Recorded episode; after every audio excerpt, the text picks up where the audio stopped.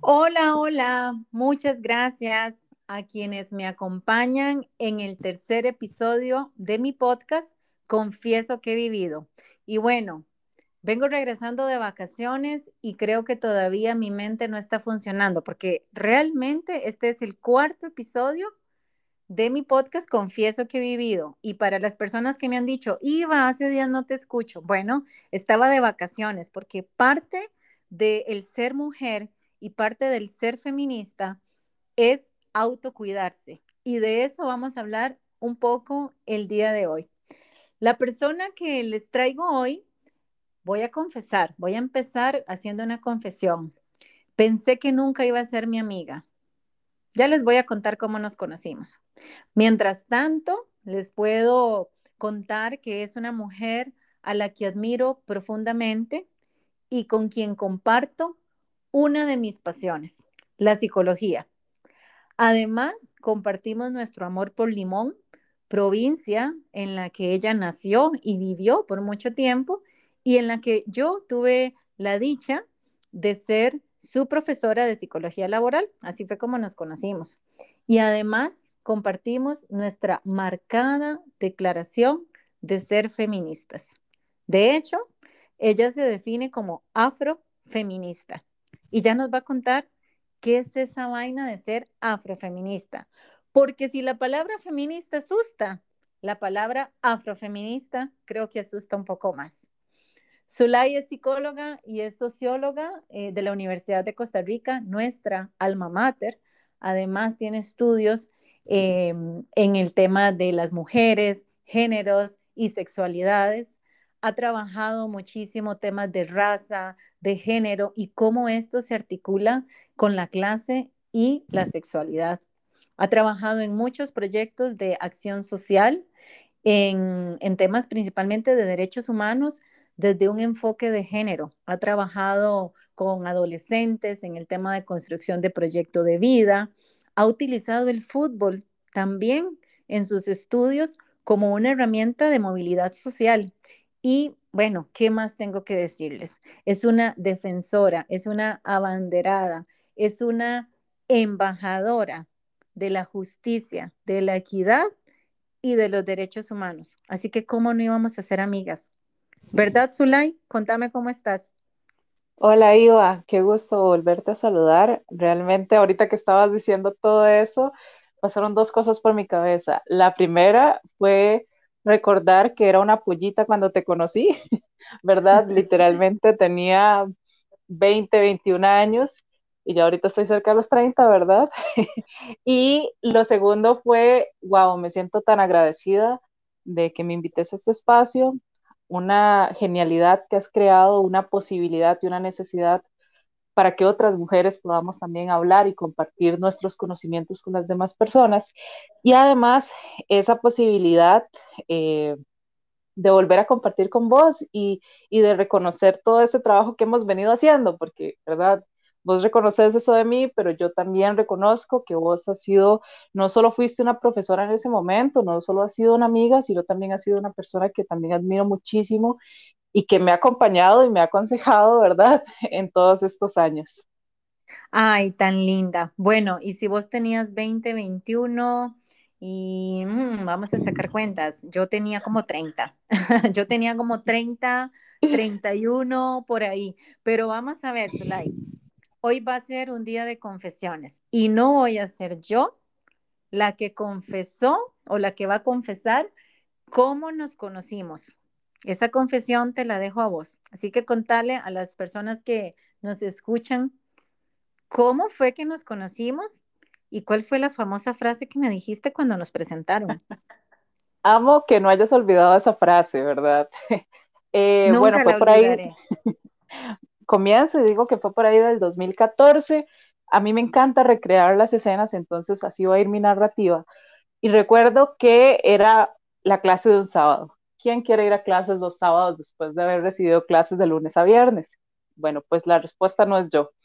Entonces recuerdo que iba a esa clase un poco agotada, especialmente que me habían hablado de psicología laboral, yo pensando en lo aburrido que era, yo decía, no, lo laboral, eso no me gusta, no me llama la atención, ¿para qué? ¿Cómo funciona eso? No, no quiero saber nada. iba súper agotada emocionalmente, ¿verdad? De tener todos estos pensamientos y resulta que la vi, ¿verdad? Eh, una chica súper fancy, ¿verdad? Que se baja de su carro y se mete al aula y yo, ¿será que tenemos una compañera nueva? Porque realmente se veía muy joven. Y entonces empieza a presentarse y a hablar. Y recuerdo que yo me quedé con la boca abierta, ¿verdad? Por todas esas habilidades de comunicación que traías y por la capacidad que tuviste desde el primer momento en el que dijiste tu nombre de este de, hacer que yo prestara atención. Creo que todos y todas las compañeras también prestaron atención, pero el hecho de que yo prestara atención con la actitud que traía, que me abriera, que pudiera conocer un poquito más sobre la psicología laboral, fue impactante. Y recuerdo que yo en broma, ¿verdad? Porque mm, cuando uno está en este proceso estudiantil, tiene la posibilidad de conocer distintas agrupaciones eh, me había metido mucho, ¿verdad?, con grupos de izquierda y demás, eh, o con grupos llamados socialistas, y entonces recuerdo que, que, vos me vendías el mundo empresarial, el mundo laboral, algo que tal vez en, en, ese momento, a los 20 años, no me había planteado tanto, estaba más enfocada como en terminar la carrera, sin pensar, ¿verdad?, que es un tema muy importante, poder pensar esas otras actividades, y recuerdo que yo te digo, wow, me acabas de convencer sos una capitalista de izquierda y me encanta. Esa fue la frase, capitalista de izquierda y lo peor, bueno, que me van a escuchar, pero lo peor es que terminé haciendo lo que vos nos enseñaste. En actualidad, trabajo, ¿verdad? El tema de habilidades para el trabajo con personas adolescentes. Entonces terminé muy cerquita o ejerciendo desde la psicología laboral. Me encanta. Y crean, créanme que hasta el día de hoy, eh, ocho años después, si nos contextualizamos, y fue más o menos en el 2014, sigo autodefiniéndome. Primero la etiqueta me la puso Zulay, pero yo ahora me autodefino como una capitalista de izquierda. Y nunca he conversado tanto con Zulay porque el tema capitalista de izquierda, pero básicamente tendría que resumir porque creo en el trabajo como una forma de, eh, primero, como un factor identitario, como diríamos las personas que estudiamos psicología, pero cuando hablamos de, de, violencia y de los diferentes tipos de violencia, siempre considero el trabajo como la herramienta, porque el acceso a la independencia económica es una de las primeras herramientas que necesitamos las mujeres u otras personas en condición de vulnerabilidad para salir precisamente de esa condición de vulnerabilidad. Así que gracias amiga por darme el calificativo de capitalista de izquierda. Gracias por haber conservado, eh, espero, buenos recuerdos de mi clase de psicología laboral. Y he además de confesar que, si bien es cierto, disfrutaba mucho ir a Limón, no creas que levantarme un sábado a las 5 de la mañana, después de haber trabajado toda la semana, necesariamente ese momento en que despertaba y tenía que agarrar el carro, manejar tres horas, era la parte más placentera. Pero una vez que estaba en la clase y veía realmente eh, cómo mi experiencia podía impactar la vida de otras personas, cualquier cansancio y cualquier temperatura a 30 grados, con la humedad, para quienes no nos conocen, Limón es costa, es el Caribe de Costa Rica, eh, estamos hablando de 30 grados centígrados y las aulas no tenían aire acondicionado. Así que se imaginan, sudábamos, sudábamos y sudábamos. Eh, y bueno, la clase duraba tres horas.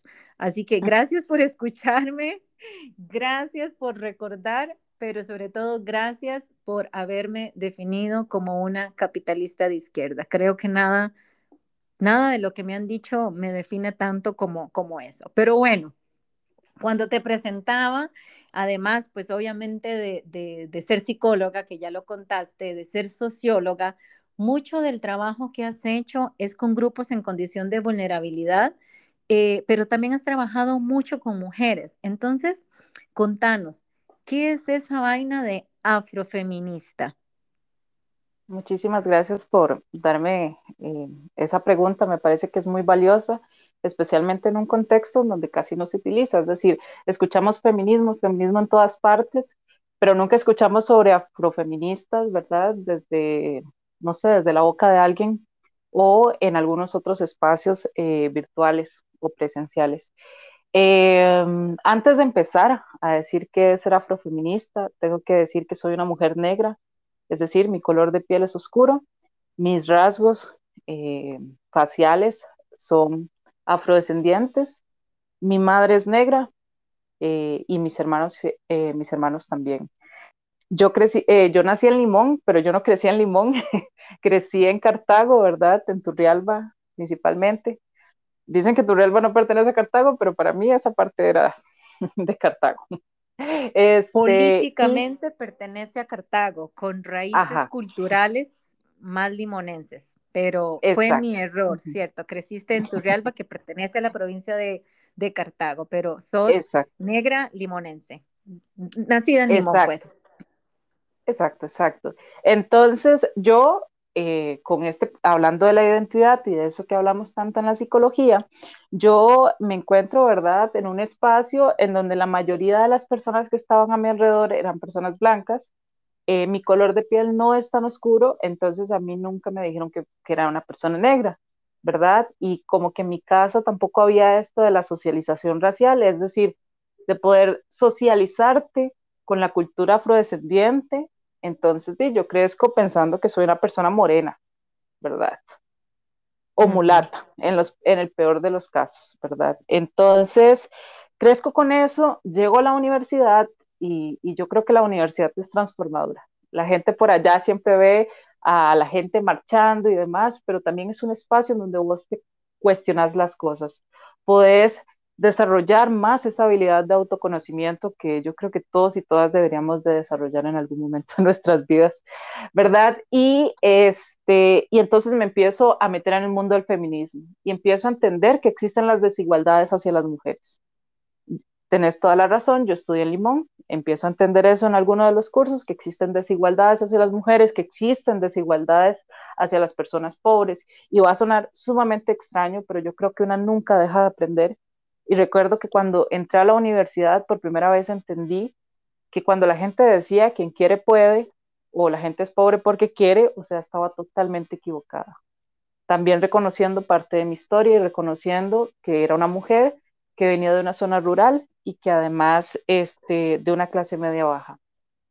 En esa línea, reconociendo todas esas dimensiones, me pongo a leer un poquito más sobre el feminismo negro. Yo tampoco entendía qué era eso y empiezo a leer a mujeres interesantísimas de Estados Unidos que hablaban de estos procesos de esclavitud y me empecé a preguntar, ¿y cuál es la historia de Costa Rica?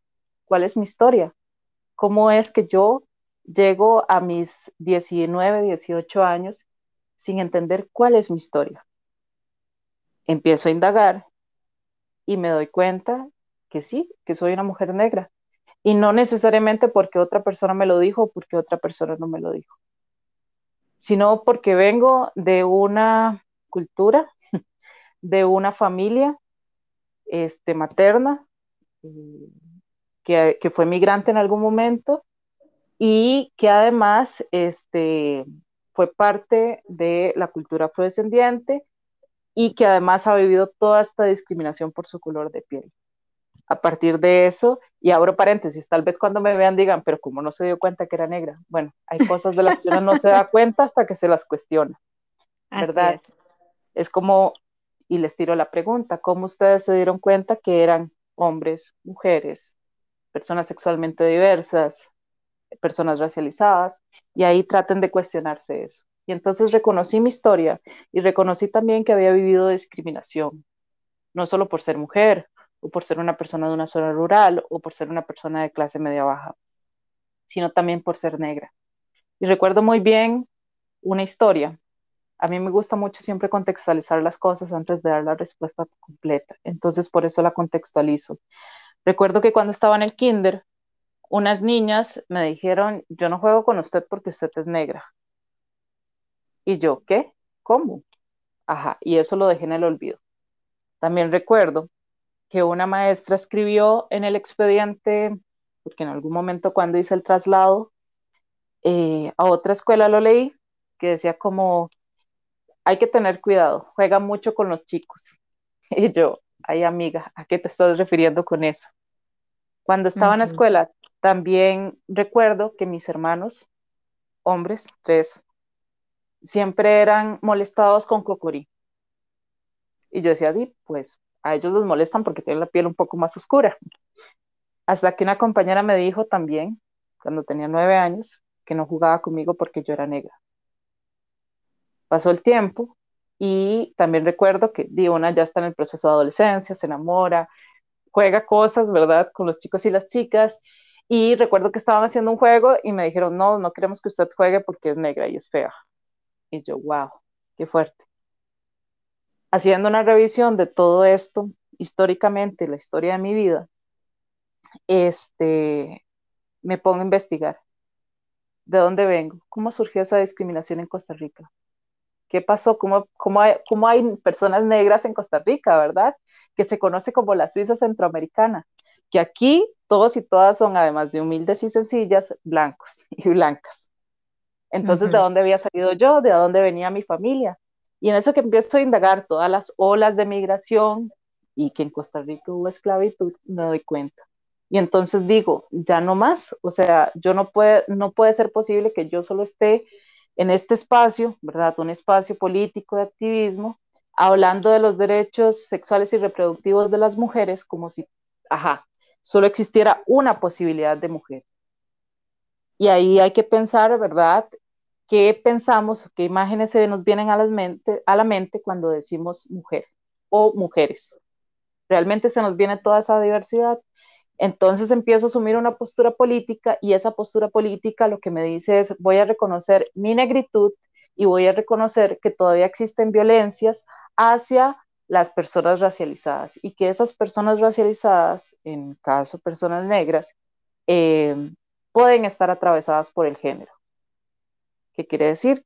Que existen interseccionalidades, es decir, articulaciones de opresiones, que básicamente eso lo que significa es que vos puedes ser una mujer y además puedes ser oprimida no solo por ser mujer, sino también por ser una mujer negra, sino también por ser una mujer LGBT, sino, sino también puede ser este, oprimida, agregándole todo eso lo anterior, y el tema de la clase. Y ahí podemos agregar discapacidades y otras situaciones. Entonces, el ser una feminista negra o ser una afrofeminista lo que significa es una reivindicación para reconocer estas violencias que se producen directamente hacia, las, hacia los cuerpos feminizados y cuerpos racializados, es decir, mujeres negras o mujeres racializadas. Básicamente es eso y esa es la postura política que asumí cuando revisé mi historia. Muchísimas gracias. Creo que nos has dado cátedra de lo que es el eh, ser afrofeminista, pero además de eso, una palabra que quizás no es tan común, Zulay, en, en, la mayoría de las personas que nos escuchan, que es el tema de interseccionalidad. Así que les invitamos a que googleen qué es esa vaina de interseccionalidad y podrán entender las diferentes vulnerabilidades a las que nos exponemos las diferentes personas. En mi caso, eh, pues no, no soy negra, este, pero soy mujer rural. Entonces, ¿cómo se diría? Soy rural feminista, no lo sé, pero comparto con Zulay el hecho de, no ser una mujer de ciudad. Eh, el trabajo y la vida nos llevó a migrar a la ciudad, pero ambas somos este, mujeres de una, eh, de una de provincia, vamos a decirlo así, y también de clase media a media baja. Entonces, em, es interesante eh, no solamente cómo algunas tenemos la posibilidad, Zulay, de un accionar eh, que nos lleva al cambio y que nos lleva a generar impacto en, otros y en otras, y, no desde solamente el reconocerme como, como víctima de, de, un sistema, sino que, ok, reconozco mi historia, reconozco mi origen, en tu caso, reconozco mi raza, en mi caso reconozco mis raíces de mujer rural, pero ¿y qué hago con esto? ¿Cómo esto me lleva a accionar para que reconociendo mi historia pueda impactar la vida de, otras, en este caso? También, Zulay, em, aprendimos eh, una palabra y digo aprendimos porque a veces la gente cree que un día amanecimos y dijimos, ay, yo me voy a ser feminista, como si esta vaina fuera un tema de me voy a cambiar el color del cabello o voy a decidir hoy que cambio de partido político. No, es una construcción y es una continua construcción. Entonces, en este proceso de continua construcción, el lenguaje forma parte importante y nos modificamos a nosotras mismas y modificamos nuestro entorno cuando también modificamos nuestro lenguaje. Y hay una palabra que no mucha gente entiende y te voy a pedir que en esa capacidad tan marcada que tenés para poner en palabras sencillas conceptos que tienden a asustar, ¿qué es la sororidad? Muchísimas gracias por esa pregunta. Nada más voy a tomarme unos segunditos para contestar algo que vos en algún momento señalaste que me parece como muy importante y es el hecho de eso que vos planteas, no quedarse como víctima, ¿verdad? Yo creo que el hecho de reconocerse, de indagarse, es parte de esa habilidad de la que hablaba del autoconocimiento y eso nos, nos ayuda a crecer un montón. Y no solo para que otras personas eh, puedan saber, sino para que una misma pueda saber y apalabrar cosas que no se apalabran. Digamos, Gracias. Si bien es cierto, perdón, viví esta, esta situación, ¿verdad? Eh, de el poder autodescubrirme, por decirlo así, y reconocerme con un montón de cosas que posiblemente en este espacio todavía no he mencionado. Pero creo que vamos a tener que hacer como una parte 2. este, y además de eso, eh, pienso, ¿verdad?, que a veces una puede pasar toda su vida y nunca darse cuenta de que es víctima de discriminación, porque el sistema al final termina naturalizando estas formas de violencia.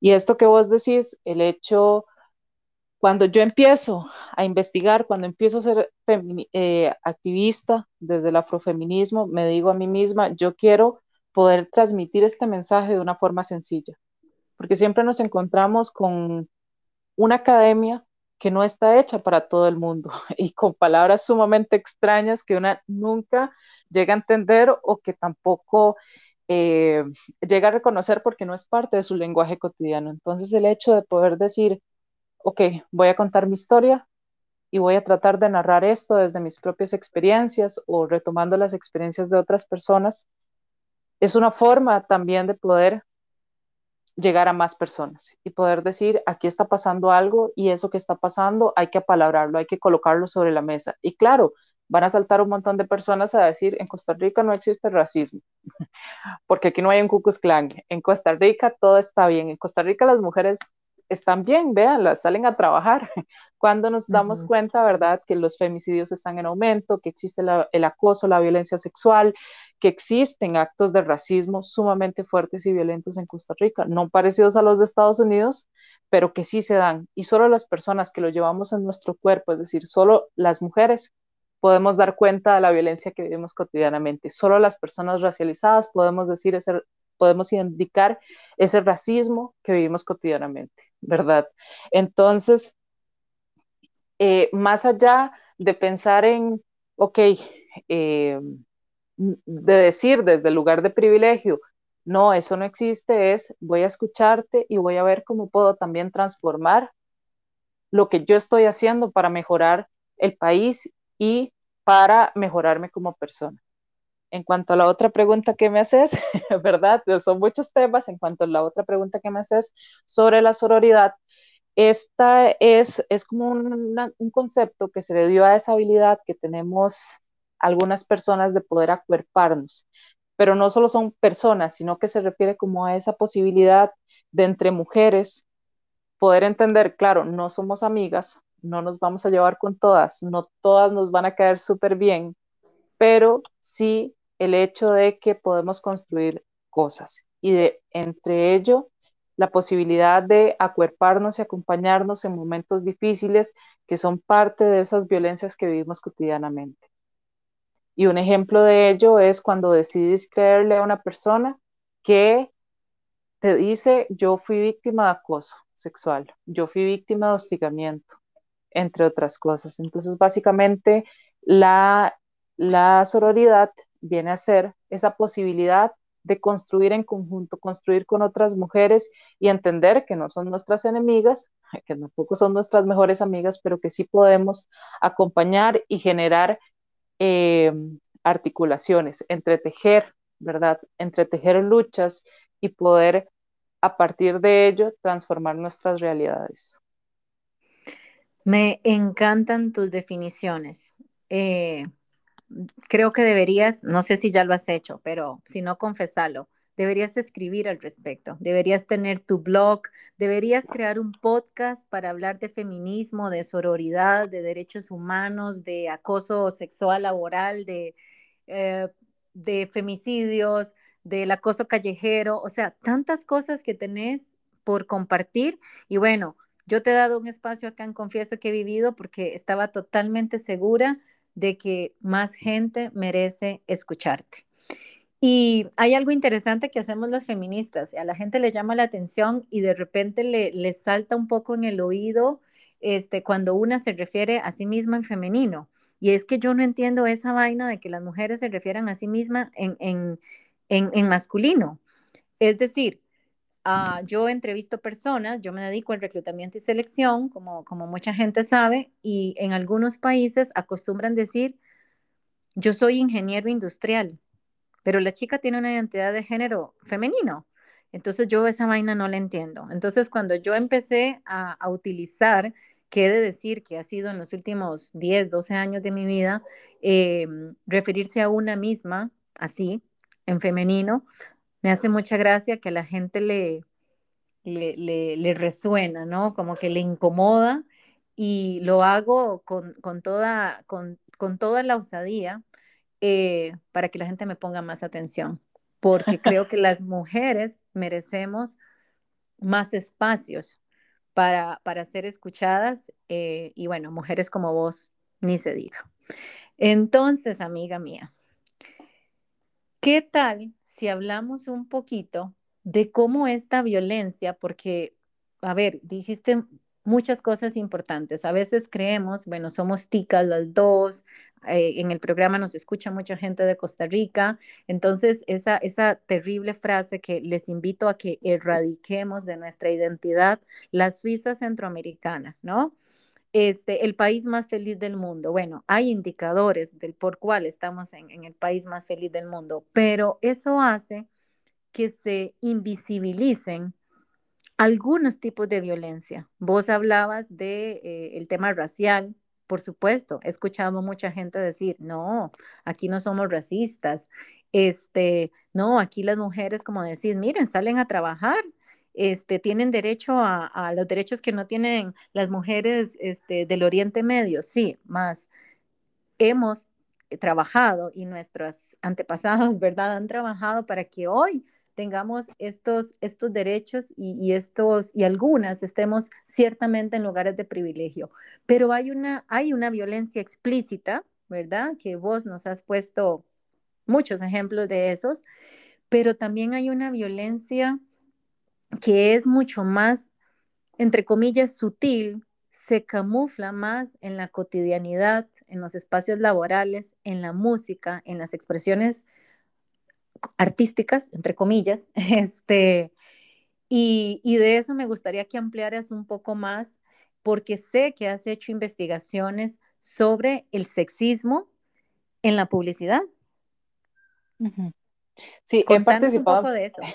he participado en proyectos, ¿verdad?, que están vinculados a, ello y eso eh, incluye, ¿verdad?, poder hacer como esta investigación. Y sí, efectivamente, en las imágenes, en la música, en los comerciales que vemos cotidianamente, hay demasiados, demasiados ejemplos del sexismo, pero no solo del sexismo, sino también del racismo. Y voy con el primer ejemplo para ponerlo un poquito más claro. Bueno, nada más abro paréntesis y digo, quizás, quizás vas a perder fans, ¿verdad? Porque cada vez que una señala el racismo como una problemática en Costa Rica, alguien se enoja y dice eso no existe. Y en vez de escuchar, ¿verdad? Solo se va. Pero eso no significa que no vayamos a tener ese valor de colocar el tema sobre la mesa y te agradezco mucho ese espacio. Entonces, uno de los ejemplos más claros es, si yo les preguntara en este momento cuántas personas racializadas. Ponga ahí personas indígenas, personas de origen asiático, personas negras. Ustedes ven cotidianamente en los anuncios. Ajá, ustedes ahí se pueden ir contestando solos y solas. Luego, el sexismo. Lo vemos desde los lugares que ocupan las mujeres, cuáles son las actividades que hacen, y entonces por ahí alguien va a salir a decir, sí, pero hacen lo mismo que los chicos. No, no. Primero las ves que están vestidas con tacones, escotadas, eh, es decir, que su imagen está siendo sexualizada. Y luego también vemos otras, otros elementos, que muchas están como haciendo cosas del hogar. Ojo, ahí inserten los nombres de los comerciales, que, podemos verlos en su habitel y demás, este, o en anuncios que tengan que ver con, con lavar la ropa, este, algunos anuncios claramente han ido cambiando porque ya no son tan explícitos, pero nos vamos a encontrar con algunos anuncios que todavía salen donde la mamá sigue cocinando, ¿verdad? Y el papá y los chiquitos y las chiquitas están esperando a que les sirvan la comida y nos vamos a encontrar con eso, ¿verdad? Y con otras situaciones que son aún mucho más violentas y que ahí se pueden encontrar por ejemplo, la universidad, en la Universidad de Costa Rica hay un proyecto muy interesante que se llama el Observatorio de la Imagen de la Mujer y ahí pueden encontrar como diferente información, ¿verdad? Que habla sobre este, la imagen de la mujer en la publicidad.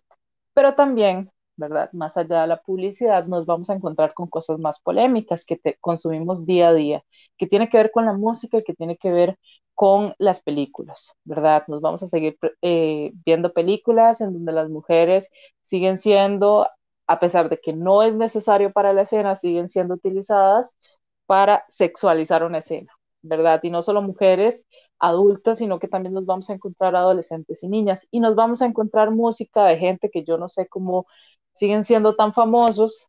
Bueno, como por ejemplo el caso de Ricardo Arjona, ¿verdad? Que con esa guitarra levanta el ánimo de cualquier persona, pero cuando le prestas atención a la letra, lo único que hace es tirar un montón de conceptos sin sentido y en general desde la misoginia. ¿Qué quiere decir eso? Desde un odio hacia las mujeres, en donde dice que las mujeres son fáciles, que las mujeres no tienen voz para poder decir qué es lo que quieren, entre otras cosas. Pero no solo nos vamos a encontrar eso en la música romántica, Ricardo Montaner, este, de Enrique Iglesias, no sé. Yo, ajá, también soy un poquito mayor, entonces me refiero a estos cantantes, pero también en la actualidad nos vamos a encontrar a otros artistas en el reggaetón, en la música más pop, en donde la forma en que expresan las relaciones hacia las mujeres siempre es desde la violencia, desde la sexualización y claro, muchas, muchas mujeres utilizan esos, esa música como una manera de reivindicar, ¿verdad? Y retomar y vivir su sexualidad y que eso está súper bien, pero hay otras, ¿verdad?, que no se utilizan en ese sentido porque son respuestas o es música totalmente machista y violenta, es decir, que incitan a la violencia contra las mujeres. Que encontramos esas canciones románticas, algunas canciones en el reggaetón, algunas canciones en el rap y hasta en el rock podemos encontrarlas, ¿verdad? Entonces, este, di, ahí hay como todo un tema, ¿verdad? Del que casi nadie habla, pero que está muy presente y que hay un mensaje claro que se le está dejando a todas las chicas. Y solo quiero recordar, ¿verdad? Porque también existe el racismo dentro de la música, un video que fue sumamente polémico y que es una canción de, eh, que se llama Perra, que es de un colombiano y o de otra chica, pero es que no recuerdo el nombre de la chica. El colombiano se llama este, J Balvin, creo que es, J, Balvin, no sé, vos me corregís. Yo casi no escucho Soy todavía de una generación más vieja que vos, ahí te perdí. Digamos que en Arjona me quedé. Ok, bueno, está este cantante que saca un video que se llama Perra, ¿verdad? Eh, tiene una connotación sexual y, mm, y no pasa absolutamente nada porque o sea, ahí está tratando como donde, porque hay una chica que está cantando y lo que está diciendo es yo puedo vivir mi sexualidad como quiera, no pasa absolutamente nada, pero ves el video en donde solo, solo salen personas afrodescendientes vestidas de perros y con este um, con maquillaje como si fueran perros, en donde esta persona que es blanca, que es J Balvin, ¿verdad? Aparece con una cadena, este, sacando a pasear a estas personas, a mujeres negras, ¿verdad? Que son consideradas como perras. Un mensaje sumamente fuerte y sumamente racista del cual no se habla. y la gente sigue bailando y cantando estas canciones, pensando que, ok, este, que, que no fue para tanto, cuando en realidad fue una muestra clara del racismo que se sigue perpetuando dentro de la música. Y esto, digamos, es, es como una cosa que, que, podemos ver ahorita, ¿verdad? Pero eso no significa que no hayan otros videos, que no hayan otras formas este, de racismo y sexismo que aparezcan en otros videos o en otras canciones. Por ejemplo, una de las viejitas, ¿verdad? Que, que descubrí hace muy poco, es una canción que se llama El Apagón. No sé si lo has escuchado. Claro que sí. De esa generación sí soy. Era una niña cuando salió la canción, pero la recuerdo perfectamente. Es, debo de decir, abominable. Aterradora, aterradora. Yo, yo no sabía, o sea, yo había escuchado por ahí la canción, pero nunca le había puesto atención porque también eso nos pasa. Muchas veces eh, escuchamos el, ruido que proviene de, de, la música, pero no le prestamos atención a la letra. Escuchamos el ritmo, pero no la letra. Y esta canción habla de cómo una mujer es perseguida por un hombre, ¿verdad? En medio de un apagón. Y cuando yo dije, qué terror esa canción, cuando voy y busco el video, este, no solo es perseguida por un hombre en medio de un apagón, sino que todo el mundo sabe que la están persiguiendo y lo que hacen es cerrar las puertas. Y al final del video y también al final de la canción se identifica que, que la persona que la estaba acosando, que estaba a punto de abusar sexualmente de ella, era el papá. Una de las canciones más exitosas, ¿verdad? Uh -huh. De hace muchos años. Finales de las posible? décadas 80. Ajá por ahí. ¿Y cómo, uh -huh. ¿Y cómo es posible, verdad, que nunca nadie dijera, hey, o sea, esta canción no solo trata del acoso sexual, sino que trata de, una de un intento de violación? Así es. ¿Vos qué? Uh -huh. Uh -huh. No, realmente este, patético, Zulay. Yo recuerdo tararearla porque por ahí que tenía nueve o diez años, esa canción se hizo famosa, sí, creo que en los años 80, finaliz finalizando los años 80, y hay otras ay, no sé si tan patética como esa, pero a ver, no puedes mencionar a Arjona, yo tengo que hablar de Arjona. Dale. A ver, ¿qué pasa con Arjona? Nuestro amigo Arjona, y cada vez que hablo de eso, me, me disculpo con, con, con, mis queridos amigos y amigas guatemaltecas porque dice que es uno de los orgullos de Guatemala. Vamos a ver. Arjona tiene una canción que se llama Dime que no y apuesto que el 95% de la gente que nos escucha la puede tararear. Y básicamente la canción dice algo así como, dime que no, me tendrás pensando todo el día en ti, planeando la estrategia para un sí. Y bueno, dice, dime que no, lánzame un sí camuflajeado, clávame una duda y me quedaré a tu lado y más adelante la canción dice que básicamente que, que, las mujeres tenemos que, precisamente eso, ¿no? Que mandar un sí camuflajeado, que no podemos ser directas en lo que queremos, porque si no, el hombre pierde el interés. Y la cantamos, uh -huh. bueno, yo no la, bueno, sí la canto porque me la sé, pero la gente eh, aplaude e inclusive creen que Arjona es un defensor de las mujeres. A ver, ¿En qué parte, en qué parte de una canción de Arjona defiende a la mujer? No me digan que aquella donde dice que el feminismo es igual que el machismo, porque esto es igual de abominable que la canción del apagón de Yuri, por cierto, si no se acuerdan, es de Yuri. Y hay otras canciones un poquito más viejitas. A ver, a mí uh, una amiga me dice que soy vintage, y esto lo contaba en otro episodio, porque me gustan las cosas viejas. Este, hay una canción eh, de Camilo VI. No sé si Camilo VI está vivo, ya se murió, no sé, pero mucha gente recuerda esta canción que se llama Celos. Y alguien me decía, ay, me dedicaron esa canción de Camilo VI. Y más o menos dice algo así. Celos de una sombra de tu pasado que se acuesta a tu lado entre mi amor y tu cuerpo. Siento celos, ni de macho ni cornudo, simplemente de amor puro de tristeza y desconsuelo. Celos de los ojos de mi amigo, del saludo de un vecino y del forro de tu abrigo. ¿Qué tal, Solay? ¿Conocías esta canción? Nunca la había escuchado, pero ahora que hablas de Ricardo Arjona, no puedo dejar de pensar en eso precisamente que decías, de una canción que sacó por ahí del 2015, cuando ya el feminismo estaba un poco más fuerte, ¿verdad?, en América Latina y que decía algo así como, ustedes con el feminismo y nosotros con el machismo y quedamos igual. Y Ese yo, no, no es del 2015, es viejísima, "¿E- amiga. ¿en serio? Es viejísima. Vos la No escuchaste es, hasta ahorita, pero es no es esa, viejísima. Es, no es, es la de mujeres, lo que nos pidan podemos. Si no, no podemos, no ah, ¿en serio? Esa es, viejísima. Y yo creyendo que este tipo la había sacado por ahí del 2015, tal vez fue esa fecha en la que la escuché, pero a mí me causó como un asombro y lo peor es que se estaba reproduciendo mucho en la radio y que todavía la escucho en la radio, ¿verdad? Este, y es como, ¿por qué siguen poniendo esta canción que lo único que hace es generar estereotipos, que genera, generar un montón de ideas que nada que ver, ¿verdad? Con la realidad. El movimiento, el feminismo es un movimiento social, no tiene que ver con actitudes machistas, es decir, actitudes en donde las mujeres son violentas con los hombres, para nada, tiene que ver con un movimiento social que busca algo sencillo, la igualdad, básicamente, y una igualdad que es. todavía no existe.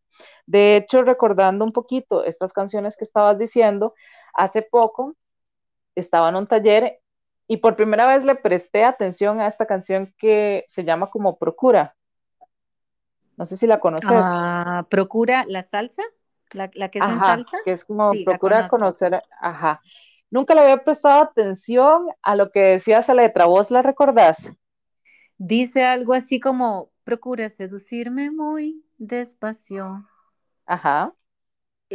¿Hay Em, alguna parte que te llame la atención de esa letra? es que no me la sé. Recuerdo que fue una canción muy sonada, que la gente la baila mucho, pero no recuerdo el estribillo. No, no la recuerdo. No sé si me compartís. Exacto, es una canción muy sonada, muy escuchada por todo el mundo, pero muy po- en muy pocas ocasiones este, se le presta atención a lo que realmente dice la letra. Y básicamente dice algo así como, procura seducirme muy despacito y no reparo de todo lo que, eh, todo lo que en el acto te haré. Procura caminar, este, te aseguro que me hundo en ti para siempre en, en tu rodar, quizás convenga que te alejes, quizás eh, me domine la tentación de imaginar, y entonces ahí dice que básicamente cuando vos vas como identificando toda la letra de esta canción, Hola, hola, te me fuiste. Hola, Zulay, perdí tu audio.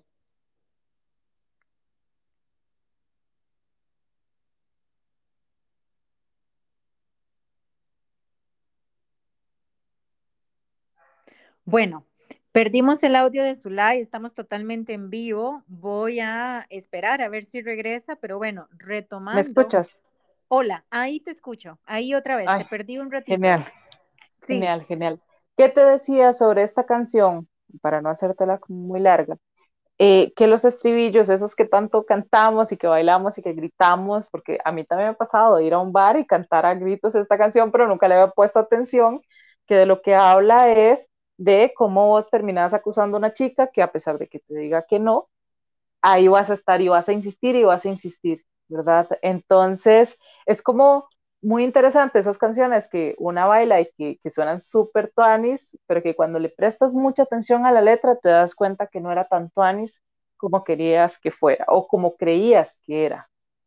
así es. Y que mucho menos es una canción romántica. Es decir, que te dediquen celos de Camilo Sesto o que te digan, Ujú. te dediquen Dime que no de Ricardo Arjona a, mira, a Red Flag, como dicen ahora los millennials, ¿no?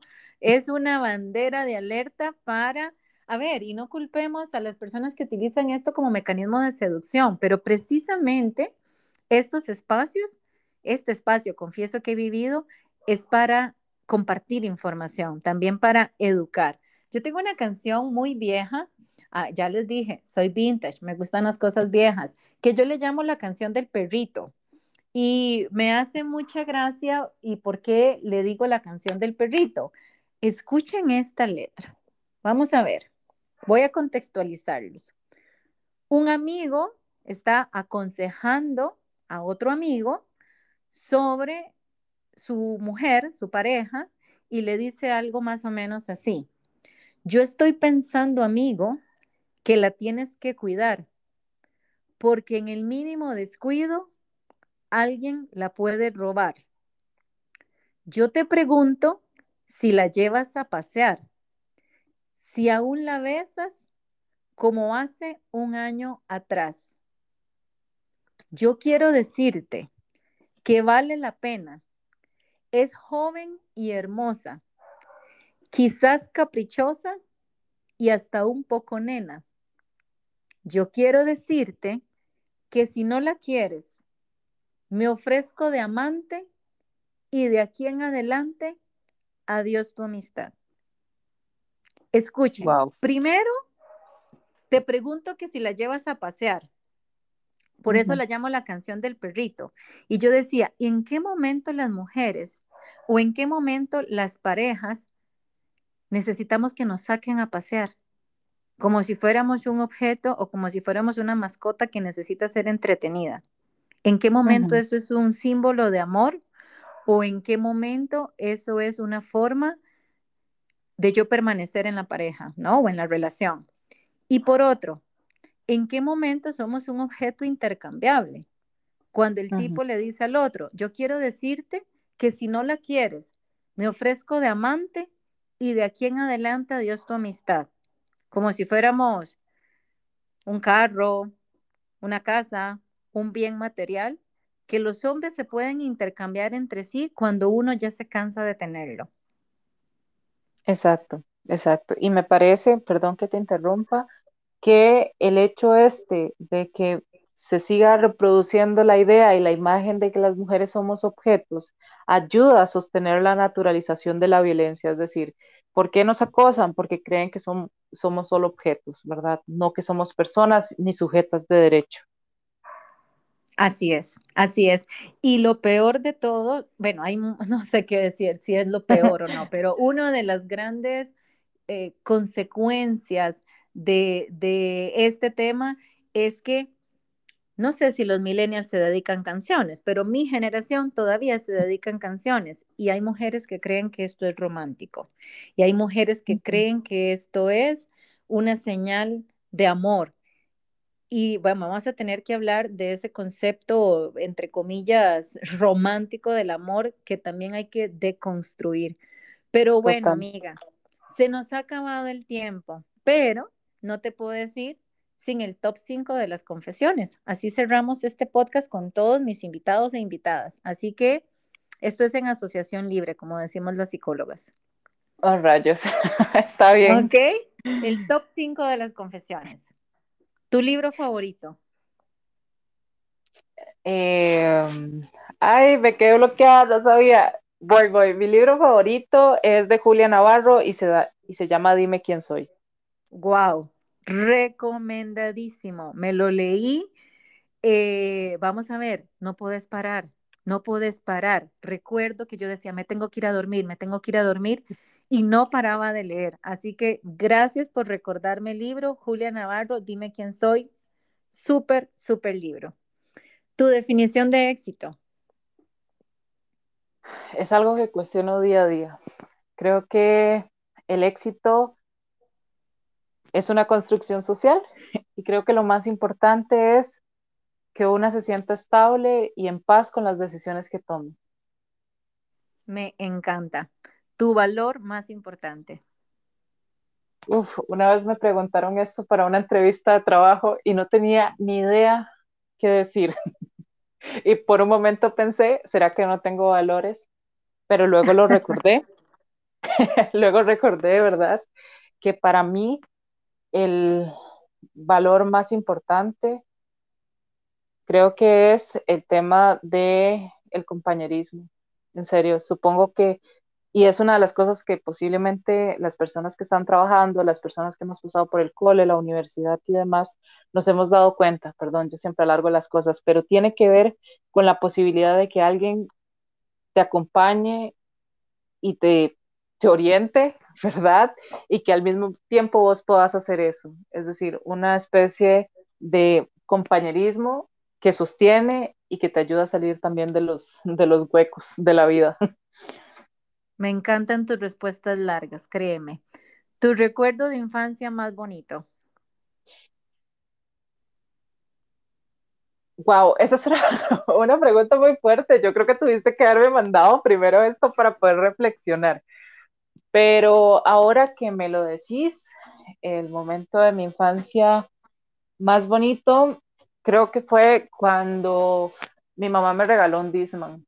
Ajá, era algo que quería un montón. Qué bonito. Y que en medio de la situación, que mi familia no era ah, eh, gente adinerada, mi mamá hizo todo el esfuerzo del mundo y yo les apuesto que ella nunca me lo dijo, pero yo sé que hasta dejó de comer para poder comprarme un Disman. Entonces, para mí, más allá de eso material, significó la posibilidad este, de ver a mi mamá feliz, de hacerme, no sé, un regalo que ella consideraba que era lo más maravilloso del mundo, cuando para mí lo más maravilloso del mundo era el amor que me estaba intentando expresar con ese regalito. Así es, eso te iba a decir, es una muestra de amor, una ofrenda de amor. Amiga, si estas cuatro primeras confesiones te parecieron difíciles, creo que esta quinta es más difícil, pero ah. es la última, te lo juro. ¿Qué te gustaría que dijera tu epitafio? Wow. Me gustaría este, ir a escuchar lo que han comentado las otras personas. No sé si les haces las mismas preguntas, porque es una pregunta muy interesante. Y Ok, y creo que mi respuesta iría en este sentido. Realmente no me preocupa lo que diga, creo que me importa más lo que puedan decir aquellas personas que compartieron conmigo en vida. Ay, me encantó, me encantó. Y bueno, dicen que no hay que esperar para decirle a las personas o para demostrarle a las personas cuánto una las quiere, cuánto las admira. Y esta invitación a Confieso que he vivido es un regalo de mí para ti, por todo lo que te admiro, por todo lo que me has enseñado, por todo lo que cotidianamente en los diferentes espacios que compartimos puedo construir con vos, porque sos un ejemplo de justicia, sos un ejemplo de resiliencia, sos un ejemplo del ser mujer, sos un ejemplo de lo que es ser feminista eh, y que tengo tantas cosas que decir de vos, pero creo que termino este episodio invitándote e invitando a todas las personas que nos han escuchado y que han aprendido hoy algo de esto a seguir compartiendo tu vida con otras personas. Tenemos mucho que aprender de vos. Así, amiga, gracias, gracias por estar acá y gracias también por las palabras lindas que me escribes a través del Facebook, a través del WhatsApp y porque siempre tienes em, palabras lindas para las demás, pero al mismo tiempo sos una persona transparente, honesta y capaz como tenemos que ser todas las mujeres y sobre todo las que nos definimos como feministas, de decir lo que una piensa. Así que gracias. Te admiro mucho. Y otra invitación, tenés que escribir más de todo lo que hoy nos has compartido. Muchísimas gracias, Iva. Yo realmente este, abrazo tus palabras. Creo que son tan más allá de ser como motivadoras, creo que son tan dulces y también es un reconocimiento que muy pocas veces nos hacemos, ¿verdad? El poder reconocer las habilidades y los logros de las otras personas. Y por eso yo también, siempre súper emocionada, voy a estar ahí orgullosa y feliz aplaudiendo cada uno de los logros. Estoy demasiado feliz que hayas iniciado con este proyecto y que además me hayas invitado porque sé que eres una profesional increíble y eh, no, la máxima, una diosa inalcanzable, ¿verdad? siempre, siempre, ¿verdad? Con esta posibilidad de colocar temas sobre la mesa, algo que no hace cualquier persona. Y eso realmente te destaca. Y también la otra cosa que te destaca eh, más allá de ser una capitalista de izquierda, es que eres muy humana. Es decir, tienes esa capacidad de decir, ajá, los derechos humanos valen y van primero. Y esto tengo que decirlo, el poder apalabrar cosas que tampoco muy continuamente escuchamos que las personas apalabren. Entonces, muchas gracias por esta invitación, muchas gracias por este espacio. Espero que tengamos un, un segundo podcast, ¿verdad? ya metiéndonos como con otros temas. Este, y eh, también espero, ¿verdad?, que, que pueda seguir creciendo y que sigan más personas uniéndose a escuchar estas cosas maravillosas que tenés que compartirnos. Muchísimas gracias. Y en pocos minutos, bueno, corto con vos y el episodio queda totalmente en vivo, así que nos pueden escuchar por Anchor, nos pueden escuchar por Spotify y por supuesto que va a estar disponible en las redes sociales de Zulay y en mis redes sociales. Así que muchas gracias y nos escuchamos en el próximo episodio. Yo soy Ivania Murillo y esto es Confieso que he vivido. Hasta luego.